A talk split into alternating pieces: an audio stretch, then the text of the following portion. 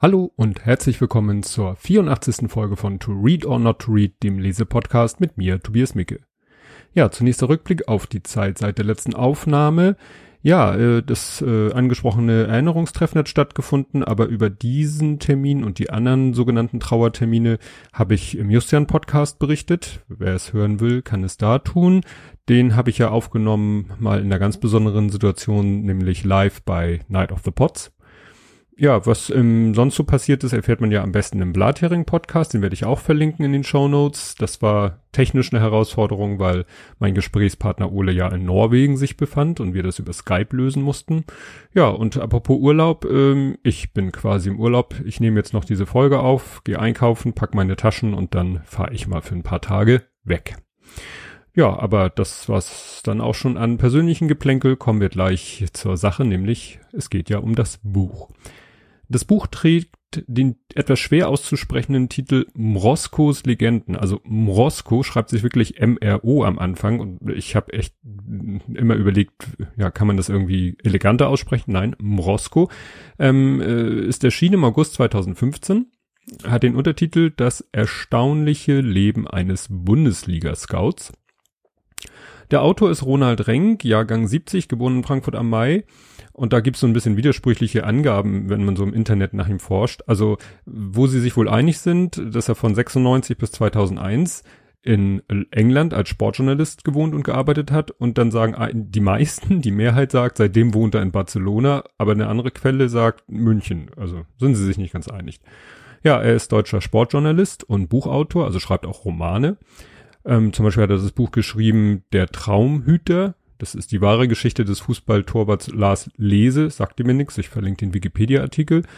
Und dieses Buch ist äh, ja die Biografie dieses Torwarts und ist in, äh, in Großbritannien als erstes ausländisches Buch mit dem Sports Book of the Year Award ausgezeichnet worden in der Kategorie Biografie. Also das finde ich schon bemerkenswert. Er hat auch schon mehrmals den Fußballbuch des Jahres Preis gewonnen. Auch für dieses Buch, nämlich 2016.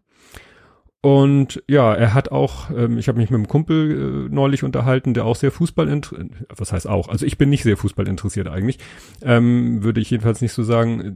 Dem habe ich von dem Buch erzählt, was ich heute vorstelle, dass er dann gleich gebeten hat, dass ich ihm das mal ausleihe, wenn ich es durch habe, was ja jetzt der Fall ist. Und der kannte dir sogar den Ronald Renk und auch dessen Biografie über den äh, Torwart Robert Enke das der Autor zusammen mit äh, der Ehefrau von Robert Enke Theresa zusammengeschrieben hat und das von der Kritik hoch gelobt wurde. Also wie gesagt, er schreibt Sachbücher, aber auch Romane über England, weil er da gelebt hat und vielleicht auch speziell London und über Fußball. Ist also quasi ein Fußballbuchexperte. Ja, wie bin ich zu dem Buch gekommen? Wie so oft über meine Frau, weil die hat das Buch sich geholt. Sie ist nun auch nicht so der super Fußballfan, aber eher fast noch mehr als ich. Aber sie interessiert sich halt auch sehr für die sogenannte Metaebene. Also nicht das, nicht nur das Spiel als solches, sondern auch was über die ganzen Abläufe dahinter und, und hat auch schon andere Bücher gelesen über Fußballerkarrieren, die vielleicht nicht ganz so optimal verlaufen sind. Naja, und das Buch meint sie, hat sie wahrscheinlich irgendwie in einer ihrer Zeitungen im Spiegel, Stern, sonst wo ist das wahrscheinlich mal erwähnt worden und sie hat es sich dann gekauft und jetzt nach längerer Zeit habe ich es dann mal gelesen. Ja, wie gesagt, war Fußballbuch des Jahres 2016. Und äh, dieses Buch hat natürlich ganz viele Namen, die einem bekannt sind. Ich komme auch noch zu einem Namen, der sicherlich nicht so ganz bekannt ist, aber mir bekannt ist. Ja, und da fangen wir einfach mal an. Also kurz äh, gesagt ist es die Biografie von Lars Mrosko, äh, geboren am 4.8.77. So, Punkt. Jetzt sagt natürlich, wer ist das? Ja, es geht halt ähm, um die Metaebene, nicht so um ja die Spieler, die man im Fernsehen sieht oder die Trainer oder die Sportdirektoren, sondern sozusagen eine Reihe, ja eine Reihe, zwei Reihen vielleicht auch dahinter. In der offiziellen Inhaltsangabe, ja, die wollte ich erst vorlesen, dachte ich mir, erstens ist da ein Fehler drinne, da sind nämlich so Ereignisse in der falschen Reihenfolge und es beschreibt auch sowieso nur die erste Hälfte des Buches, ne, will quasi so anködern. Ich werde jetzt, glaube ich, wenn ich mir so meine Sendungsnotizen angucke, sehr ausführlich über das Buch sprechen, aber auch hier muss ich sagen, lasst euch davon nicht abschrecken im Sinne von, ach, jetzt weiß ich ja alles über das Buch. Auch hier, das ist wirklich nur ein grober Überblick, auch wenn er vielleicht sehr umfänglich ist. Das Buch ist unheimlich umfangreich. Gut, also kommen wir zum Inhalt des Buches. Ähm, das Buch ist nicht ganz chronologisch aufgebaut. Es fängt nämlich erstmal im Jahr 2000 an. Da ist er Nachwuchsscout, also der Lars Mosko ist Nachwuchsscout bei den Bayern. Das war aber zu einer Zeit, als Scouting noch ganz neu war. Ne? Also im Jahr 2000 ging das so in der Bundesliga langsam los mit dem Scouting. Und äh, der erste Name, der mir persönlich bekannt war, ähm, da zählt er so verschiedene andere Scouts aus der Zeit auf, ist Peter Frahm. Den kennt ihr wahrscheinlich nicht, ich aber nicht sehr gut, aber mir ist er geläufig, weil der ist gebürtiger Rostocker und war für Wolfsburg, Bremen, HSV, also zur Zeit des Buches HSV, danach für Hansa Rostock und danach für St. Pauli, also jedenfalls so im Jahr 2010, Scout. Und ich habe ihn nicht direkt kennengelernt, aber mal äh, ja, neben ihm gesessen quasi in einer Turnhalle beim FP Cup, frag mich nicht mehr, wofür das FP steht, äh, Ende Dezember 2011. Da war mein großer Sohn 15, hat beim Eimsbüttler TV gespielt, die haben in der C-Regionalliga gespielt, also in der höchsten Liga in dem Jahrgang und waren zu einem Turnier eingeladen, wo andere, ja, sage ich mal, hochrangige Jugendmannschaften waren. Und da war der Peter Frahm, damals wie gesagt äh, Scout von St. Pauli, um sich Spieler anzugucken. Und da, ja, um diese Thematik geht's eigentlich auch in dem Buch, weil Lars Mosko ist eben, wie er dazu gekommen ist, kommt später, ähm, ist irgendwie, sag ich mal so, Scout bei, äh, Nachwuchs-Scout bei Bayern München geworden und hat also den Auftrag, ja, möglichst den gesamten Jugendfußballbereich sich anzugucken und zu gucken, wo sind vielleicht Spieler, die ja interessant sein könnten, die es sich vielleicht lohnt, in den eigenen Verein zu lotsen. Und da kommen dann halt Namen vor, wo man denkt, so, ja, kenne ich. Ne? Also der erste Name von einem Spieler ist dann René Adler. Den hat er 1999, da war der 14, 15, hat er ihn gesehen und fand ihn schon gut. Ne? Also muss man ihm natürlich so glauben, dass er ihn damals schon irgendwie hervorragend äh, angesehen hat. Ja, kann man ja sehen. Ist ja schon was aus ihm geworden, also aus René Adler. Das ist das klassische Problem von Scouts. Wenn dann ein Spieler erfolgreich ist, kann er sagen, ja, den habe ich schon ne, 1812 gesehen und fand ihn da schon toll. Das hilft ihm natürlich im Nachhinein gar nichts mehr. Ja, das ist das klassische Problem für Scouts. Ähm, ich äh, lese jetzt auch schon mal wieder mal was vor dazu, nämlich Vieles konnte ein Scout lernen. Technische Kriterien zur Spieleranalyse ließen sich von Trainern und Kollegen aufschnappen. Geht der rechts außen immer nur rechts am Gegner vorbei, weil er den Ball mit links gar nicht spielen kann, solche Sachen. Aber den Blick, glaubte Roscoe, den hatte man oder man hatte ihn nicht. Ich erkenne in fünf Minuten, ob einer geradeaus laufen kann, hatte er dem Reporter der BZ gesagt.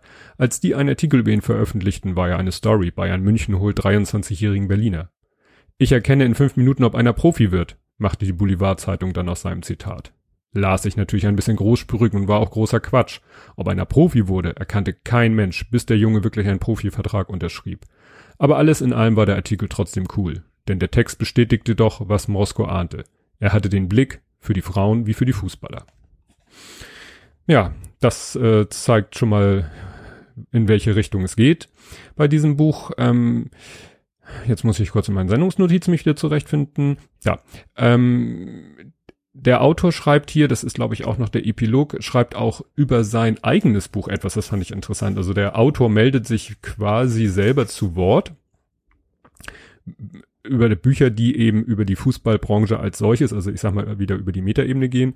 Bücher, die einen Blick in solch eine abgeschottete Szene werfen, blasen oft gewollt oder ungewollt die unerhörten und niederträchtigen Ereignisse auf.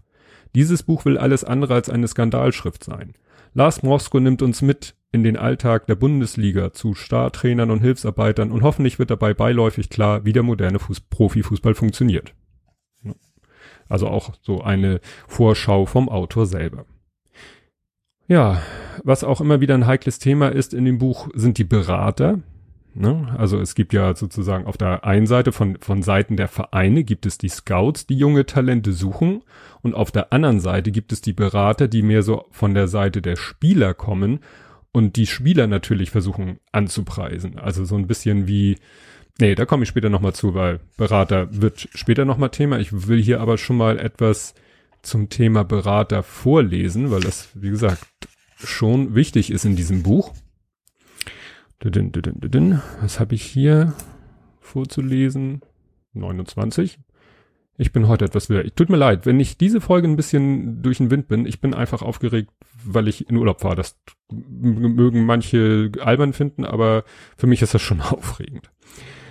Ähm, ach so, jetzt weiß ich auch, äh, warum ich jetzt so verwirrt bin, weil ich hier einen Tippfehler an meinen Sendungsnotizen habe. Hier steht nämlich zu keine Spieler. Das ergibt keinen Sinn, aber ich lese euch mal was vor und dann können wir gemeinsam erkennen, wo der Sinn liegt, weil das ist auch immer wieder Thema in dem Buch. Ähm, Dremmler, das ist eben ein Trainer, glaube ich, oder Nachwuchsbereichleiter, fragt äh, Mosko nach, ob er irgendwelche interessanten Leute gesehen hat. Dremmler fragte weiter. Mosko habe doch seinen Besuch bei den Talenttagen genutzt, sich auch die Nachwuchsmannschaften der Bayern anzuschauen. Wer habe ihm gefallen? Piotr Trochowski, ein 17-Jähriger, der schon in der zweiten Männerelf spielte. Jetzt überspringe ich mal was. Und Philipp Lahm, der zentrale Mittelfeldspieler der A-Jugend? Der war in Ordnung, bissig, sauberer Pass. Warum fragte Dremmler? Nur so, weil manche im Club meinten, der FC Bayern sollte Lahm abgeben. Der werde nie ein Spitzenspieler. Viel zu klein, gerade mal 1,70 Meter.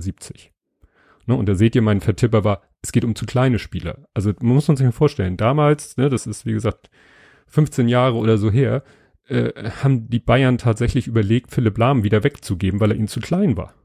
Und das äh, ist, zieht sich wie so ein roter Faden durch das Buch. Es geht immer, geht immer um Talente, die irgendwie eigentlich zu klein sind, weil damals die Mentalität war, ja, ein Fußballspieler muss mindestens 1,80 sein. Und ich habe selber eben schon in den vielen Jahren, in denen ich mit Sohnemann über Hamburgs Fußballplätze streife, Spieler gesehen, die waren klein, aber waren trotzdem gut. So, jetzt sind wir nicht wieder im Film. Ja, dann geht's um das Thema, was ich eben schon dachte, weil ich eben diesen Teil im Kopf übersprungen hatte. Es geht um Berater. Und zwar ähm, geht es auch wieder darum, ne, ein Spieler, dass ein Scout einen Spieler im Auge hat. Mit ihren Eltern hatten die Jungs zu Hause über den Besuch beim Berater gesprochen. Keiner zweifelte, dass sie als 17- und 18-jährige Jugendspieler einen Agenten benötigten. Manch einer erinnerte sich noch, wie sich die Jugendleiter deutscher Clubs über Kinderarbeit und unmoralische Angebote empört hatten, weil englische Clubs deutsche Jugendspieler mit passabel dotierten Arbeitsverträgen lockten. Aber das war lange her, als Verträge für 16-Jährige obszön erschienen. Drei Jahre. Ne, also wir merken, wir sind hier gerade in so einer, es ist gerade was gekippt im Fußball, dass es also plötzlich nicht mehr verpönt ist, ja, junge Talente auch mit Kohle von A nach B zu locken. Wie man das findet, bleibt jedem selbst überlassen. Also bei uns war das eben auch mal ein bisschen Thema, ähm, weil mein Sohn hat eben auch mal sehr hoch gespielt. Also, ne, wie ich sagte, C-Regionalliga ist die höchste Liga in, in, in dem Jahrgang. Und äh, da kam dann auch schon, meinte er, ja, auf Facebook hat ihn da einer angeschrieben, ob er nicht einen Berater bräuchte und so weiter und so fort. Und haben wir dann aber dankend abgelehnt, zum Glück haben wir nämlich äh, zu der Zeit einen Berater sogar in der erweiterten Familie gehabt. Also der Cousin meiner Frau ist oder war Spielerberater, hatte richtig eine eigene Spielerberateragentur und der meinte, lasst es. Bis 18 braucht er keinen Berater, die wollen nur, ja, die sehen natürlich nur die Dollarzeichen, die hoffen, dass er vielleicht, das können sie vielleicht selber noch gar nicht beurteilen, dass er mal was wird und sie irgendwann Geld mit ihm verdienen. Und darum geht's hier eben auch. Ja, dann wechselt Lars Mrosko von Bayern München zu St. Pauli, weil er nicht, weil Bayern ihn rausschmeißt, aber St. Pauli bietet ihm einen Posten, wo er hofft, mehr, noch mehr Einfluss zu haben. Also er hat das Gefühl, er macht zwar bei Bayern München seinen Job und er reißt sich den Hintern auf, das macht er sowieso permanent äh, und liefert Informationen und äh, Vorschläge, aber er hat das Gefühl, da wird irgendwie nichts draus. Also das äh, könnte er auch äh, der Wand erzählen, was er da für Erkenntnisse sammelt. Und bei St. Pauli hat er das Gefühl, dass er da bessere, dass sein Tun auch wirklich einen Sinn ergibt und wirklich äh, zu was führt. Ja, weil die auch zu dem Zeitpunkt noch eigentlich gar kein Scouting gemacht haben, hat er da auch mehr, ja, mehr Zukunftsaussichten, dass er da vielleicht dann gleich einen höheren Posten kriegt. Aber auch da, auch bei St. Pauli, bleibt sein Einfluss eher bescheiden. Und da gibt's einen schönen, kann ich schön was vorlesen, was das so zeigt. Wenn ihn Morosko traf, war Sportdirektor Franz Gerber stets zuvorkommt. Mit 49 hatte Gerber fast ein halbes Leben im Profigeschäft hinter sich, von der einen Bundesliga-Partie für Bayern München bis zum Gastspiel bei einem Club namens Tussler Roughnecks in Nordamerika ne, jetzt geht's um ein paar Talente. Er wüsste ein paar Spieler, die sie noch auf die Schnelle holen könnten und sie brauchten zügig Verstärkung, sagte Mrosko zu Franz Gerber, nachdem die selbsternannte Aufstiegshoffnung FC St. Pauli mit 0 zu 4 gegen Eintracht Frankfurt und 1 zu 4 gegen LR Aalen in die Saison gestartet war. An wen denn? An wen denke er? fragte Gerber und setzte einen Blick konzentrierter Erwartung auf. Emanuel Krontires, ein 19-jähriges Sturmtalent von Borussia Dortmund, schlug Moskau vor. Die Altin-Tops, ein Zwillingspaar, das bei Wattenscheid 09 in der Regionalliga spielte. Ali Bilgin von Rot-Weiß Essen. Interessant, sagte Gerber. Aber solche Spieler würden äh, St. Pauli momentan nicht weiterhelfen. Er werde die Jungs im Auge behalten. Mosko hörte nie wieder etwas von Gerber zu den Spielern. Und da merkt man eben schon, ne, wenn der Sportdirektor einerseits fragt, ne, was empfiehlst du uns? Und man macht dann Vorschläge und er hat die Altintop-Brüder vorgeschlagen. Da weiß ja jeder, was aus denen geworden ist. Also jetzt ist deren Karriere auch schon wieder, glaube ich. Gut, ich bin kein Fußballexperte, aber die waren mal große Stars und da waren sie noch in der Regionalliga. Das wäre die Chance gewesen, die zu holen, wo sie wahrscheinlich noch keine Millionen oder vielleicht eine Million gekostet hätten. Ja, und der Sportdirektor sagt, oh, ja, gucke ich mir mal an. Naja, aber dann passiert das, was ja oft im Fußball passiert, Trainerwechsel. Und das ist immer wichtig für ihn, weil äh, ein neuer Trainer kann natürlich zu dem Scout ein ganz anderes Verhältnis haben und dem vielleicht auch viel mehr beimessen. Also, ne, das war dann damals, dass nach dem Trainer Demut kam Philipp Kowski, den hatten wir auch letztens äh, den Namen bei Blathering. Und da entsteht dann eine engere Zusammenarbeit, weil, aber die Freude ist nur von kurzer Dauer, weil dann gibt's innerbetriebliche Differenzen, äh, ihm wird gekündigt, aber da fällt er so ein bisschen die Karriereleiter nach oben, nämlich er geht nach Wolfsburg. Ja, dort hat er zum Beispiel Toni Kroos, der war damals 15, angepriesen, aber sie wollten keine zwei Millionen für ihn hinlegen. Kann man auch sagen, dumm gelaufen für euch. Ja, und dann gibt's einen Dialog dazu, ähm, zu dem Thema unter, unter Scouts, wie das dann immer so ist, ne, nach dem Motto, wer hat wen zuerst entdeckt. Und da unterhalten sich halt die Scouts. Ähm, der Zieler hat sowieso schon, also Ron Robert Zieler, um den geht es. Der Zieler hat sowieso schon bei Manchester United unterschrieben. Das weiß ich schon seit drei Monaten. Was die Engländer zahlen, ist bekloppt, angeblich 6000 Euro im Monat einem 15-Jährigen. Jetzt sage ich dir was, sagte der große Rehberg. Bei uns im Jugendbereich müsste viel mehr gezahlt werden. Nicht den Spielern, sondern den Trainern und den Scouts, die dort arbeiten. Denn wer legt denn die Basis einer großen Karriere? Oben verdient jeder einfüßige 20.000 Euro im Monat, aber wenn einem Top-Jugendtrainer 3.000 statt 2.000 Euro will, dann ist das schon ein Problem. Ja, wie gesagt, die unterhalten sich darüber, wer wen entdeckt hat, also Toni Kroos und was kommt hier noch? Dann auf der nächsten Seite geht's um Ösil. Ne? Wie sie dann gegenseitig sich erzählen, wer Ösil entdeckt hat, mit welchen ja, Mitteln und welchen Angeboten sie versucht haben, ihn von da nach da in ihren Verein zu locken. Also möglichst eben, ich weiß nicht, um Geld geht's da gar nicht so. Ja, ne? und das, darüber redet dann später keiner mehr. Wenn das, wenn aus dem Talent dann ein Star geworden ist, dann nehmen das alle als gegeben hin. Aber wieso sein Weg vorher war, das ist meistens sehr, sehr spannend. Da habe ich ja auch nicht über meinen Sohn, über Leute, mit denen er mal gespielt hat, habe ich das ja selber verfolgen können. Ja, dann geht zum Beispiel um Marco Marin, auch ein jedenfalls mir bekannter Fußballer, der ihm durch die Lappen geht, weil die Eltern irgendwie tausend und eine Bedingungen stellen und ein anderer Verein diese Bedingung dann noch übererfüllt, indem sie dann dem Vater des Spielers einen Job besorgen. Und zwar nicht irgendein Job, nur damit er, jo äh, damit er ja, einen, einen Lohnerwerb hat, sondern einen sehr hochdotierten Job, der eigentlich nur so ein, so ein, ja, so ein Feigenblatt ist. Also der wird dann, obwohl er nicht so die Ahnung davon hat, glaube ich, auch als Scout eingestellt und kriegt dann so halbwegs sein Geld für nichts tun. Und das ist natürlich, von solchen Stories habe ich eben auch schon gehört, von Spielern, die von A nach B gewechselt sind in eine andere Stadt und das in jungen Jahren. Und dann sagt man halt, ja, dann ähm, so Internate gibt's ja auch noch nicht so lange. Und dann sagt man halt, gut, dann geht halt die ganze Familie dahin, also Eltern noch mit. Und dann müssen, muss der Vater oder die Eltern müssen dann ja auch einen Job haben, um weiter die Familie äh, finanziell zu versorgen. Und da wird dann halt irgendwie ein Job für die besorgt. Das habe ich selber äh, ja mitbekommen. Ja, in Wolfsburg läuft es eigentlich ganz gut, doch da gibt's einen Jansen, äh, also nicht den vom HSV, den ehemaligen Spieler, sondern das ist da der Leiter des Nachwuchsleistungszentrums und der mag ihn halt nicht.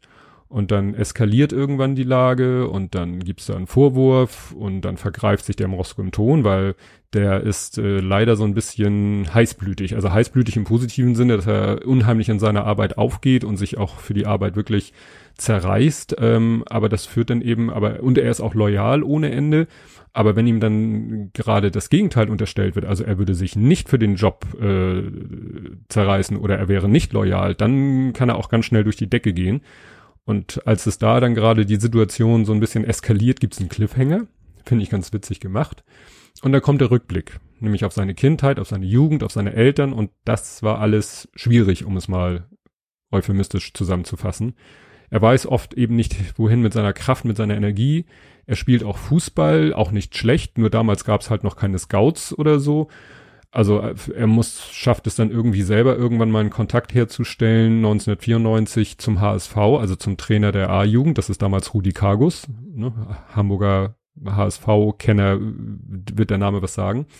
Aber die lehnen ihn ab, St. Pauli lehnt ihn auch ab. Damals durch den Jugendtrainer Filip Kowski, ne, den wir gerade gehört haben, der dann später Profitrainer geworden ist. Der war damals eben auch Jugendtrainer. Man sieht sich halt immer zweimal im Leben, gerade im Fußball. Und so landet er bei der A-Jugend vom SV Lurup. Das wird den Nicht-Hamburgern jetzt nicht sagen. Das ist halt hier so ein Stadtteilverein, aber der wurde gerade unheimlich von einem Sponsor mit Geld versorgt. Die haben es dann auch geschafft, Willi Reimann als Trainer zu holen. Der war kurz vor, davor noch Trainer bei der HSV Bundesligamannschaft.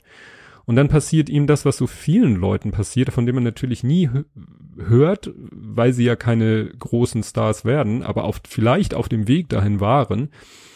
Ihm wird es beim Foul unglücklich das Sprunggelenk zertrümmert. Und das war es dann für ihn in Sachen Fußballspielen, obwohl er wirklich schon auf einem guten Weg war. Nicht unbedingt in die Bundesliga, aber vielleicht, man kann auch in der Hamburger Oberliga schon nett Geld verdienen mit Fußballspielen. Und es ist so, ich kenne äh, persönlich jemanden, so in meinem Alter, der hatte schon einen Vertrag unterschrieben bei Fortuna Düsseldorf. Weiß nicht, wann das war, weiß nicht, in welcher Liga sie gespielt haben, aber Fortuna Düsseldorf ist ein Verein, der mir was sagt. Das heißt, es kann nicht so äh, Kellerliga gewesen sein. Und dann hat er sich kurz, äh, ja, kurz vor Unterzeichnung des Vertrags irgendwie auch das Knie äh, kaputt gemacht und ja, es kann eigentlich, und damit war die, sag ich mal, ansatzweise professionelle Karriere für ihn zu Ende. Er ist dann später Trainer geworden. Ne? Ist ja oft so.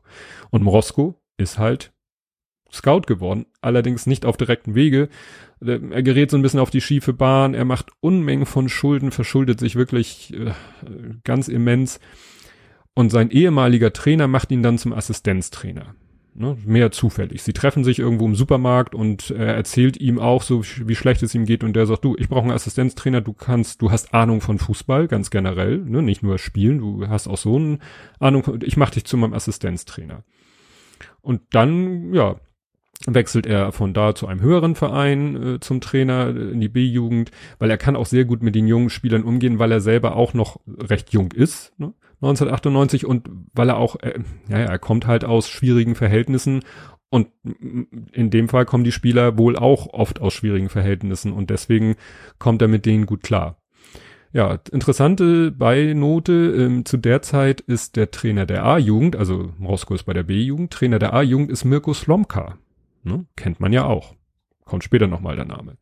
So, dann geht's mit dem Cliffhanger weiter. Er fliegt bei Wolfsburg nicht raus, sondern kriegt das alles wieder geglättet, macht weiter seine Arbeit und sieht äh, zum Beispiel auch äh, 2005 bei der U17 WM in Enschede sieht er den 17-jährigen Lionel Messi. Und das ist auch wieder so das Thema, eigentlich ne, viel zu klein, also nach der herrschenden Meinung ist er eigentlich viel zu klein, aber er sieht ihn und sagt, ja, unerreichbar. Also er weiß, der ist schon so, den haben schon so viele auf dem Zettel, den kann Wolfsburg sich trotz VW im Hintergrund nicht leisten. Aber er sieht eben schon, der wird mal was und ja, wurde ja bestätigt. Ja, es geht dann nochmal um das Thema, was ich eben schon angeschnitten habe, äh, schwierige Jugendliche. Schwierig ist das Wort, was ich heute ein bisschen überstrapaziere. Also es ist ein sehr langer Teil über diesen Spieler. Ich lese jetzt mal nur einen kleinen Teil vor, der so einen Eindruck davon gibt. Mit 14 Jahren war Kaan Ergün zum ersten Mal richtig in Moskos Blickfeld geraten. In der Berliner C-Jugendauswahl hatte es eine Schlägerei zwischen den beiden Stürmern gegeben. Der Junge von Tennis Borussia, Kaan Ergün hieß er, war während eines Fußball-Tennisspiels zum Entspannen auf das Sternchen des 88er Jahrgangs in Berlin Anis Ben Hatira von Hertha BSC losgegangen. Weil Ben Hatira nicht verlieren konnte und dumme Sprüche machte, sagte Kaan. Den wichtigsten Aspekt der Schlägerei deutete er in der Begründung an dass Ben Hatira natürlich am Verlieren war im Fußballtennis gegen ihn. Ne? Also dieser Khan Ergün, offensichtlich, wenn man dem Buch glauben darf, auch ein Wahnsinnstalent, ein Wahnsinnstalent, das aber mit seinem, ja, mit seiner Persönlichkeit, mit seinem Charakter, jedenfalls in der Lebensphase, ne, wir reden hier von 14-, 15-Jährigen und das habe ich ja mit Sohnemann auch alles durchgemacht. Also nicht, dass der so, ne, aber und äh, der Junge hier, Kahn Ergün, hatte eben wohl offensichtlich alle äh, Voraussetzungen, um ein Fußballtalent oder Star zu werden, aber hat mit seiner Persönlichkeit das alles kaputt gemacht. Ne? Also er benimmt sich halt immer wieder daneben und, und vergreift sich im Ton gegenüber Mitspielern, Trainern, allen möglichen oder ja, äh, wird auch tätlich oder so und ja, dann ist es irgendwann vorbei mit seiner Karriere. Und als er dann irgendwie Anfang 20 ist, ist er dann irgendwann geläutert, sagt er, glaube ich ihm auch, so wie es im Buch beschrieben wird, aber dann sagen alle, ist er bei allen natürlich verbrannt. Keiner will ihm dann mehr eine Chance geben obwohl er mit Anfang 23 ja nicht fußballerisch noch nicht zum ganz alten Eisen gehört, aber sie sagen, nee, du hattest deine Chance, mehrfach Chancen, die Einsicht kommt zu spät. Ja, erinnert mich ein bisschen ne, zu der Zeit, als äh, hier die, was ich gerade vorgelesen habe, 14, 15 und mein großer Sohn ne, in der C-Regio war, da waren halt auch andere Spieler, es waren echte, echte Talente. Aber die hatten teilweise ganz, kamen auch aus ganz schwierigen Verhältnissen, haben auch äh, im Sozialverhalten konntest du echt in die Tonne kloppen und äh, das äh, erwähne ich immer wieder im in, in Bekannten- und Freundeskreis. Der eine Spieler hat wirklich mal zu seinen Fußballkameraden gesagt, ich habe zwei Möglichkeiten, entweder ich werde Fußballprofi oder Drogendealer. Und das hat er mit 15 gesagt. Und äh, ja. Der andere Spieler, der sag ich mal, ähnlich war in jeder Hinsicht, der hat es offensichtlich geschafft. Das ist, äh, deswegen ne, weil es positiv, äh, wohl ein positives, das ist Braden Manu. Da verlinke ich mal einen Artikel, weil ich habe dann mir viel eben in diesem Kontext äh, fielen mir die beiden ein. Der eine, den ich eben zitiert habe, der noch der Braden Manu, den habe ich gegoogelt und siehe da, der hat gerade vor kurzem eine ganz, ganz, ganz tolle Sensation geschafft. Er ist eingewechselt worden in aussichtsloser Position, hat, was weiß ich, ein Tor vorbereitet, ein Tor selber gemacht und damit die Partie noch gedreht oder wenigstens ein Unentschieden gerettet. Und da gibt's sogar ein kleines Video ähm, in dem Beitrag. Also wie gesagt, in den Shownotes zu dieser Folge ein Link auf einen Artikel in, weiß ich nicht, irgendeiner Zeitung, äh, Online-Version von einer Zeitung und da seht ihr Braden Manu, mit dem mein Sohn damals gespielt hat. Wie gesagt, einige schaffen es halt. Ja, bei Wolfsburg beginnt die Ära Magath. Ne, da habe ich mich sogar dran erinnert. In diesem Abschnitt gibt's ein schönes Zitat über Lasocca, der ja momentan beim Hamburger SV spielt. Eine Maschine, der macht Tore aus Situationen ohne Torgefahr. Ob man das jetzt als Lob oder Tadel sieht, kann jeder selbst entscheiden. Ja, dann geht's auch so weit, Wolfsgar, es geht dann um die Meisterschaft. Wolfsburg schafft es ja dann tatsächlich, um die Meisterschaft mitzuspielen. Da wird dann mal kurz die, das war nämlich das Jahr, in dem die Meisterschale vergrößert werden musste, weil da kommen ja die ganzen Namen drauf jedes Jahr von dem Meister. Und irgendwann war sie voll und dann mussten die dann ein Stück anbauen. Das finde ich immer eine ganz witzige Geschichte. Ja, Wolfsburg wird Meister. Magath geht, das hat er vorher schon angekündigt, zu Schalke 04. Morosko hat zwar vorher schon einen unbefristeten Vertrag bekommen, aber er hat einen schweren Stand, weil, ne, neuer Trainer, mit dem er nicht so klarkommt, neuer Chef, also der neue Trainer ist Armin W., dann kommt Dieter Höhnes als neuer Chef, ich glaube, der, ne, beim, wie auch immer da das Sportdirektor, Sportchef, wie auch immer das genannt wird, der feuert erst W., holt dann Jens Todd als, äh, ja, Trainer, der ist ja jetzt Sportdirektor oder so beim HSV, also wie gesagt, das ist ein dauerndes Name-Dropping in dem Buch, Ach nee, den Jens Todd holt er als Nachwuchskoordinator und damit ist er natürlich für Scouting zuständig und mit keinem von denen, weder mit W, solange er Trainer war, noch mit Hönes, noch mit Jens Todd, wird Moskau irgendwie warm. Und da sieht man eben, was das Problem ist. Wenn da so ein Wechsel in der Führungsebene stattfindet, dann geht dieser Wechsel teilweise bis in die äh, zweite, dritte, vierte Reihe, weil die da einmal ordentlich aufräumen oder sich einfach mit den anderen nicht verstehen.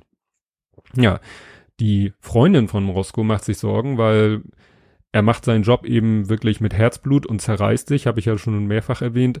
Aber das schafft er auch nur, indem er teilweise äh, sich von Ibuprofen ernährt, weil er Rückenschmerzen hat von vielem im Stadion oder im Auto sitzen ähm, und zu viele Koffeintabletten, damit er nicht einschläft, weil er teilweise früh morgens aufsteht und äh, an einem Tag sich fünf Spiele anguckt, aber über halb Deutschland oder Europa verteilt und wie gesagt, das größtenteils mit dem Auto runterreist. Ja, zu der Zeit war schon ein guter Kumpel von ihm, Dieter Schatzschneider. Das ist nun schon ein älteres Semester.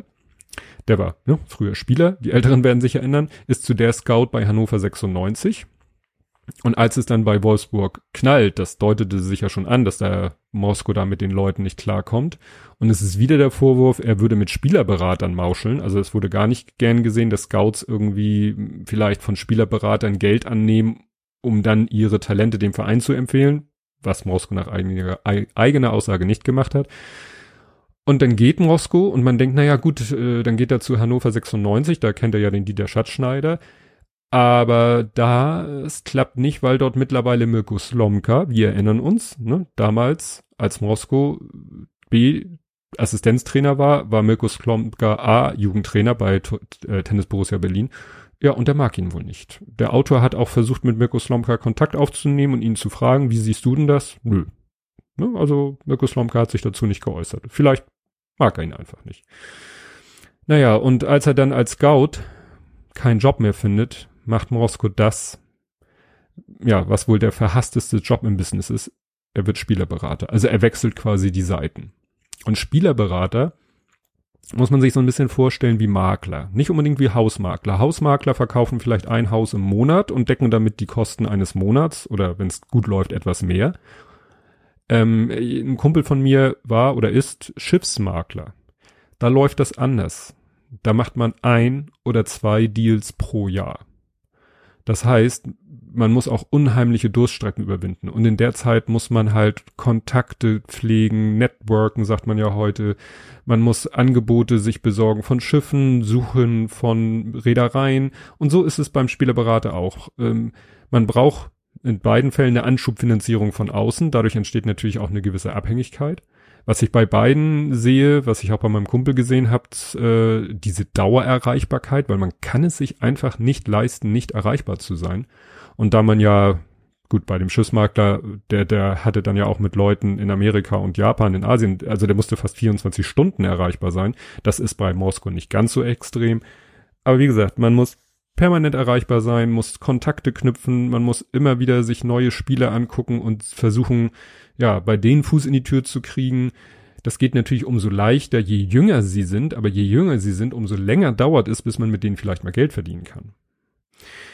Ja, es geht dann auch zum Beispiel um Peter Hyballa, der sagte mir vorher nichts, da habe ich mal ein paar Links äh, in die Shownotes gepackt, weil der spielt doch eine große Rolle, weil sich da auch so eine persönliche Freundschaft entwickelt. Ähm, und wie, wie verzweifelt Spielerberater teilweise sind, das sieht man daran, dass Mosko dann einen Kellner anstellt, nur weil der irgendwie aus der, seiner Jugendfußballzeit kennt der Jerome Boateng. Und noch ein paar andere Spieler. Also der war wohl auch mal irgendwie Fußball nicht schlecht, aber jetzt äh, ist das Thema Fußball für ihn durch. Er ist, wie gesagt, Kellner, hat aber natürlich eben noch so freundschaftliche Kontakte zu irgendwelchen jungen Fußballtalenten. Und dann stellt Mosko ihn ein, nur wegen dessen Kontakte, die aber dann unterm Strich nichts bringen. Ja, und so wird er dann doch immer, also er will natürlich unter den Spielerberatern einer der Guten sein und er will einer sein, der nicht irgendwelche dubiosen Methoden einsetzt, äh, wie sie den Spielerberatern ja oft äh, nachgesagt werden. Aber wie sagte schon so schön Berthold Brecht, erst kommt das Fressen, dann kommt die Moral. Und dazu kann ich was vorlesen, was das so ein bisschen zeigt. Er war sich sicher gewesen, er würde anders als die anderen Berater sein. Hilflos merkte er, wie ihn die Zwänge des Berufs zu einem der vielen Berater machten, die sehen mussten, wie sie ihr Geld verdienten. Er tat nichts Verbotenes, aber ständig fand er sich in Situationen wieder, in denen er, wie Fußballer sagten, was fummeln musste. Dinge tun, die moralisch nicht ganz koscher waren. Er traf sich mit dem Mittelfeldspieler Alper Uludak von Alemannia Aachen, obwohl er wusste, der hatte eigentlich schon einen Berater. Dabei hatte er sich immer gesagt, er werde keine Spieler von anderen Beratern abwerben. Er hoffte, dass ein Scout bei Hertha ihm den Kontakt zu Talenten erleichterte, dabei hätte er das als Scout niemals getan, auch nur im, im entferntesten mit Spielerberatern zu klüngeln. Er ließ sich anheuern, um für den Berliner Türken Zafer Jelen bei Trabzonspor die Freigabe durchzuboxen. Wurde das zu seinem Spezialgebiet, gestrandete Berliner aus, Türkei, aus der Türkei rauszuholen? All dieses Gefummel war schleichend zum Alltag geworden sich wieder an einen Spieler heranmachen, wieder einen Sportdirektor anrufen, ihn wieder nicht erreichen, zurückgewiesen werden und weiter anrufen, weiter lächeln, wie ein Staubsaugerverkäufer. Das ist nicht meine Welt, dachte er sich und hatte den Beruf gerade einmal begonnen. Ja, also Spielerberater ist wirklich nichts für Leute, die hohe moralische Ansprüche haben, habe ich so den Eindruck. Naja, das geht dann weiter. Er hofft dann, also er guckt dann auch immer, schaffe ich es irgendwie wieder zurück zum Scouting oder, oder in eine andere Position und dann kommt Magath zurück zu Wolfsburg, aber mit weniger Macht und auch leider mit wenig Interesse an Moskau.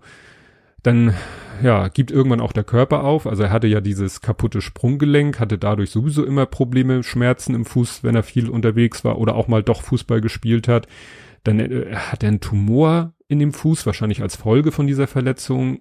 Und dann eben alles, was so auch noch zu den typischen Stress und sitzender Berufskrankheiten dazu gehört, Bandscheibenvorfall, also nicht so wie ich mal hatte, der sich dann noch so retten lässt, sondern mit Operation und, und künstlicher Bandscheibe und so. Und irgendwann, das äh, ist jetzt ein Vorgriff auf später, irgendwann äh, funktioniert dann der Pförtner nicht mehr. Also Pförtner ist der Schließmuskel, da denkt man immer ans andere Ende. Nein, der Pförtner ist der Teil vom Magen, der den Magen nach oben zur Speiseröhre abschließt und der öffnet sich, wenn Essen kommt und geht dann wieder zu. Und bei ihm schließt er nicht mehr. Wie sowas möglich ist, ich, ich als bin ja kein Arzt, wird dann auch nicht weiter drauf eingegangen auf die Ursache, aber ist vielleicht auch eine Folge von seinem Lebensstil. Naja, achso, noch ein anderer Spieler, um den oder Mensch, um den es geht, äh, ist äh, Shergo Biran, den verlinke ich auch mal. Und äh, noch, es gibt noch einen anderen Wegbegleiter mit dem Spitznamen Diego. Das sind so Leute, mit denen er in jungen Jahren Fußball gespielt hat und die er natürlich, zu denen er auch immer Kontakt hat und die auch so ihren Weg gehen. Zum Beispiel den Diego stellt er dann irgendwann auch ein, weil der auch, ja, im Fußball leider nichts geworden ist, weil ne, zu klein. Ähm, oder selbst als es dann nicht mehr ein Problem war, dann doch nicht äh, ausreichend Talent war, da war. Und den stellt er dann ein, weil der hat halt Ahnung von Fußball und kann eben Spieler auch gut beurteilen. Den, ne, über den Diego äh, verlinke ich auch was, äh, da gibt es allerdings keinen Wikipedia-Artikel. Ja, und in seinem Beraterjob geht's dann so weiter. Irgendwie platzen immer alle großen Deals. Also es ist immer so, da wird dann, das ist wirklich wie so ein Krimi. Dann kommt irgendwie ja und hier und der und dann sind sie schon kurz davor oder fast und und alles geht immer, ja, den Keller runter. Kurz vor Schluss kommt immer irgendwas dazwischen. Und so muss er dann, sage ich mal, noch eine Stufe tiefer sinken.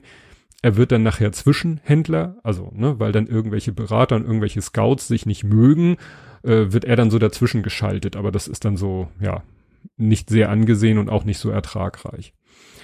Ja, dann hat er mal wieder die Chance, aus dem Beraterjob wegzukommen und könnte den Posten kriegen des Sportdirektors bei Hansa Rostock und der schnappt ihm nun ausgerechnet äh, ein Mann namens Uwe Westerweg und das ist sein Trauzeuge und eigentlich sein bester Freund. Also nur der kann es sich auch nicht erlauben, diesen Job nun nicht anzunehmen und so zerbricht beinahe die Freundschaft äh, dieser beiden Männer an der Tatsache, dass der eine den Job kriegt, den sie beide gerne hätten. Sind da noch ein bisschen kompliziertere Umstände, aber ihr sollt das Buch ja lesen.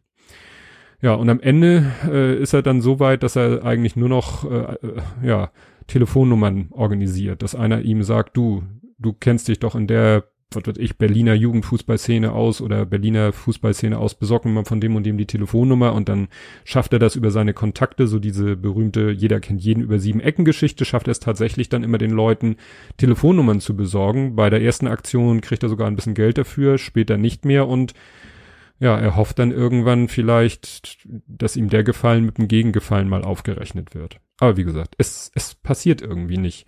Und es ist auch so, die Spieler, die er dann unter Vertrag hat, die, die er berät, bei deren Wechsel er was verdienen würde, die haben das Pech, dass sie immer auf der Karriereleiter nach unten fallen. Also, ne, dann steigt ihr Verein ab, äh, sie suchen dann einen Verein, der in der Liga bleibt, äh, ne, in der sie vorher gespielt waren, also dass sie wenigstens die Klasse halten und das klappt nicht und eine Liga tiefer will sie auch keiner haben und dann geht sie noch eine Liga tiefer und irgendwann gehen sie so weit nach unten, dass der Spieler kaum noch was verdient und er als Berater natürlich auch nicht. Und so ist wirklich seine gesamte Beraterzeit, ja, nur von Misserfolgen geprägt und natürlich auch mit, bringt das auch irgendwann finanzielle Probleme mit sich. Und irgendwann kommt dann eben diese Geschichte mit seinem Magen da und das muss auch operiert werden. Und dann gibt er auf. Und das hat ihm, glaube ich, echt viel Kraft geholt, weil er ist echt ein Kämpfer, der wirklich, äh, ja, sich selber eigentlich keine, keine Schwäche erlaubt. Aber das lese ich jetzt mal vor. Am 28. Dezember 2013 schrieb Morosko eine SMS-Nachricht. Solange wie ein Brief las sie noch einmal durch und schickte sie an mehr als 300 Freunde, Bekannte, Kontakte im Profifußball. Verblüfft lasen die Empfänger von Felix Magath bis Jens Todd die SMS. So eine Nachricht hatten sie noch nie erhalten.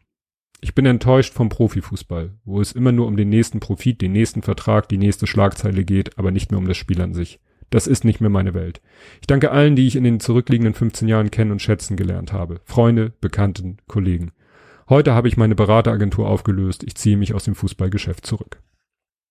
Tja, das war ne, im Dezember 2013. Und damit endet so offiziell das Buch. Es kommt dann der Epilog, der wahrscheinlich so 2015 geschrieben wurde, also kurz bevor also das Buch dann ja vollendet wurde. er hat es dann so mit dem Fußball aufhören dann doch nicht ganz geschafft, weil er ist dann Assistenztrainer der A-Jugend einer Mannschaft in Berlin. Der Trainer ist Schergo, also sein Kumpel aus alten Zeiten. Diego, sein anderer Kumpel, ist Trainer bei International, ist auch ein Berliner äh, Verein. Da war Moskau auch schon Trainer, ne? also nach seiner Zeit. Äh, ne? Man kann ja im Internet findet man ja immer so Fußballer- oder Trainerkarrierenlisten.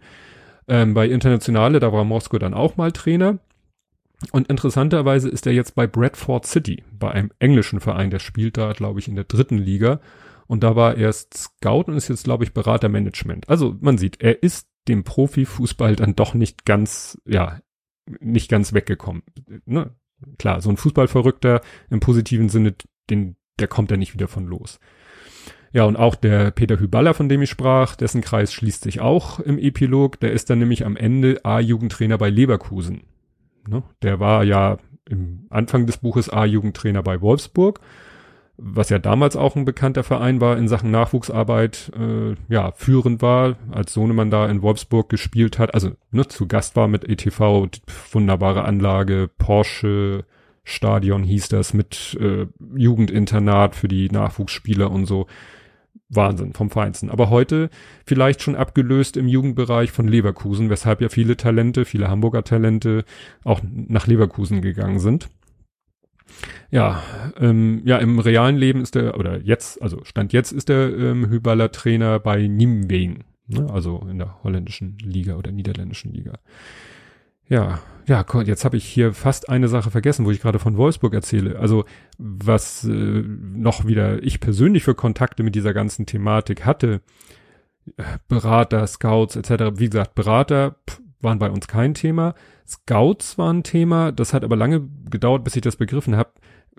Als Kilian wirklich noch noch vor seiner C, was weiß ich, D-Jugend oder E-Jugend oder noch, was weiß ich, wann das war, da sagte die Betreuerin manchmal, ging so an mir vorbei beim Fußball und meinte, ah, Mete ist wieder da. Und ich mal so, ja, Mete, schön. Ich habe nie gewusst, wen sie meinte, wollte aber auch nicht nachfragen, weil sie kannte sowieso Gott und die Welt im Hamburger Jugendfußball. Also was sollte ich, das würde mir wahrscheinlich bringen. Irgendwann habe ich sie dann mal gefragt oder irgendwann hat sie es mal erzählt. Und sie so, ja, Mete Öztunali, der Scout vom HSV. Ich so, aha der Scout vom HSV guckt hier bei unserem kleinen Popel Stadtteilverein vorbei. Ich habe damals nicht begriffen, wie gut Kians Mannschaft gespielt hat. Ne? So viel zu meiner Fußballexpertise. Naja, und wenn ich den Namen Öztunali nenne, dann sagt er einem, Moment, da gibt's doch was. Ja, Levin Öztunali. Levin Öztunali ist der Sohn von Mete Öztunali, also auch, ne? Vater Scout. Ich sage jetzt nicht, dass der den Job nur gekriegt hat, damit sein Sohn da bleibt, weil Levin Öztunali hat beim HSV gespielt und war da ein Talent, hat es ja auch bis gerade an die Profis rangeschafft und ist dann nach Leverkusen gewechselt, ist jetzt bei, weiß ich nicht. So, und was das Ganze noch so einen besonderen Drall gibt. Levin Öztunali, Sohn von Mete Öztunali, Mete Öztunali, Schwiegersohn von Uwe Seeler. Ne?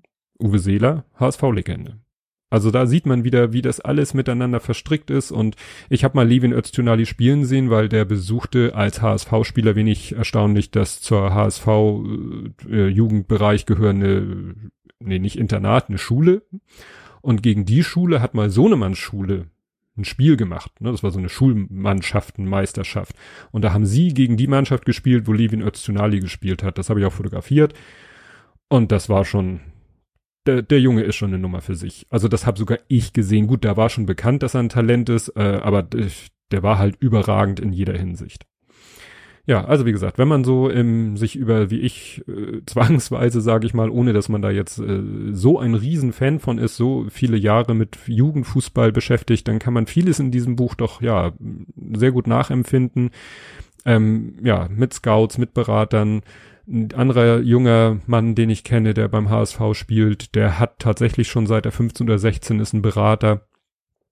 Na, der hat's, der ist immer noch beim HSV, obwohl er jetzt auch schon, äh, lass mich rechnen, 17, 18 ist, ne? Also da wird sich auch bald entscheiden, wie es für ihn weitergeht, weil dass man es äh, schafft, beim HSV zu spielen als 17, 18-Jähriger, ist noch keine Garantie dafür, dass man Fußballstar wird. Ne? Sohnemann hat ja auch mal in der B-Jugend äh, beim Hamburger SV gespielt und hat dann aus anderen Gründen gesagt, habe ich keinen Bock mehr drauf. Ja, aber wie gesagt, von seinen Mannschaftskameraden hat's glaube ich nur geschafft Finn Porat. Ne, der ist ja jetzt noch beim HSV. Ja, mehr fallen mir im Moment nicht ein. Aber ich bin da auch nicht super auf dem Laufenden. Und außerdem geht's hier ja um das Buch. Also Fazit, ein äußerst spannendes Buch über einen sehr interessanten Menschen, nicht nur für Fußballfreaks, denn ich bin keiner. Ähm, ja, sehr lesenswert und gibt einen Einblicke eben in die, ja, hinter, was so hinter den Kulissen beim Fußball passiert. Und man kriegt das ja manchmal mit, wenn dann wieder bei irgendeinem Profiverein der Trainer wechselt oder der Sportdirektor wechselt und dann findet da so ein, so ein Lawineffekt statt. Dann wird plötzlich der ausgetauscht und der ausgetauscht und dann bringt der neue Trainer seine Co-Trainer mit und seinen Torwarttrainer und dann bringt er seinen eigenen Nachwuchsleiter mit und, und, und, und, und. Das habe ich beim HSV damals alles erlebt, als mein Großer da gespielt hat. Da war es nämlich auch einmal der Fall. Sohnemann wurde noch sozusagen angestellt vom Nachwuchsleiter Bastian Reinhardt und dann hat da der Nachwuchsleiter gewechselt und zack wurden im gesamten Jugendbereich Trainer ausgetauscht was natürlich für die jungen Menschen da auch überhaupt nicht toll ist. Aber ich komme schon wieder vom Buch ab.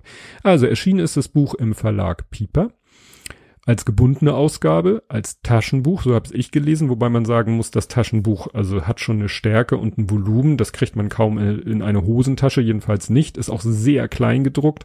Wahrscheinlich wollten sie es unbedingt ins Taschenbuchformat pressen, als gebundene Ausgabe ist es bestimmt ein ziemlicher Klopper. Ja, oder eben als Kindle E-Book bei Amazon oder sonst wo. Ja, ähm, es gibt wieder eine Sache, die ich ganz zum Schluss vorlesen möchte, aus Gründen. Ja, in den Sport, in den, in den Dingsterbumsters, in den Shownotes werde ich dann noch verlinken, habe ich auch durch Zufall gefunden, als ich das hier vorbereitet habe. Es ist vor kurzem gelaufen und deshalb noch in der Mediathek, hoffentlich lange erreichbar, Sportclub Story, Fußball-Scouts auf Spielersuche. Da geht es genau um dieses Thema. Man hat das Gefühl, die haben das Buch gelesen und gesagt, da machen wir mal einen Fernsehbericht, eine Doku drüber. Und es geht in dem Buch auch sehr um Lars Mosko. Der kommt da zu Wort mehrfach. Da kann man ihn quasi mal so persönlich kennenlernen. Ja, aber das soll es jetzt erstmal gewesen sein. Ich will lese jetzt, wie gesagt, noch den Teil vor, ja, der aus meiner Sicht besonders ist und werde mich dann nur noch kurz verabschieden. Und zwar geht es darum, was Lars Mrosko gemacht hat, als er mal tatsächlich Pause gemacht hat vom Fußball. Und er, man muss kurz erwähnen, er hat äh, in seinen jungen Jahren schon mal äh, eine Praktikum oder äh, ansatzweise Ausbildung im Kindergarten gemacht. Ne? Also er kann gut mit jungen Menschen, sogar mit Kindern. Aber das, was ich jetzt ähm, vorlese, toppt das noch ein bisschen. Zum Jahresbeginn 2015 meldet sich Moskau arbeitslos und beginnt, um die Zeit des Wartens auf die Eintracht zu überbrücken, ehrenamtlich zu arbeiten. Um 6 Uhr früh fährt er mit einem Kleinbus los und sammelt die Kinder ein. Er hebt sie aus ihren Rollstühlen in den Bus, er lacht viel und versucht auch durch Gesten zu ihnen zu sprechen. Nee, das wird glaube ich nichts, Leute. Also ich, ich erzähle es mit eigenen Worten, weil das jetzt nicht zu sehr.